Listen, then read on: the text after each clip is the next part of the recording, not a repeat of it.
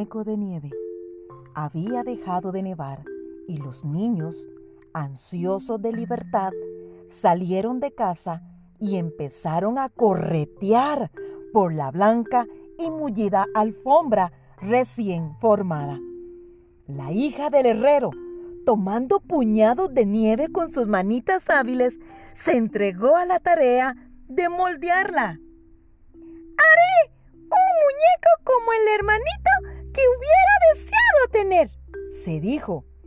Le salió un niñito precioso, redondo, con ojos de carbón y un botón rojo por boca.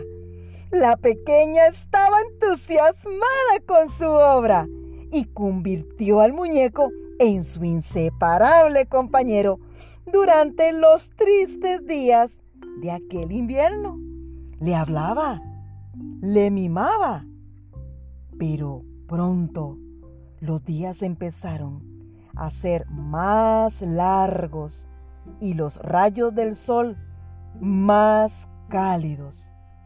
El muñeco se fundió sin dejar más rastro de su existencia que un charquito con dos carbones y un botón rojo.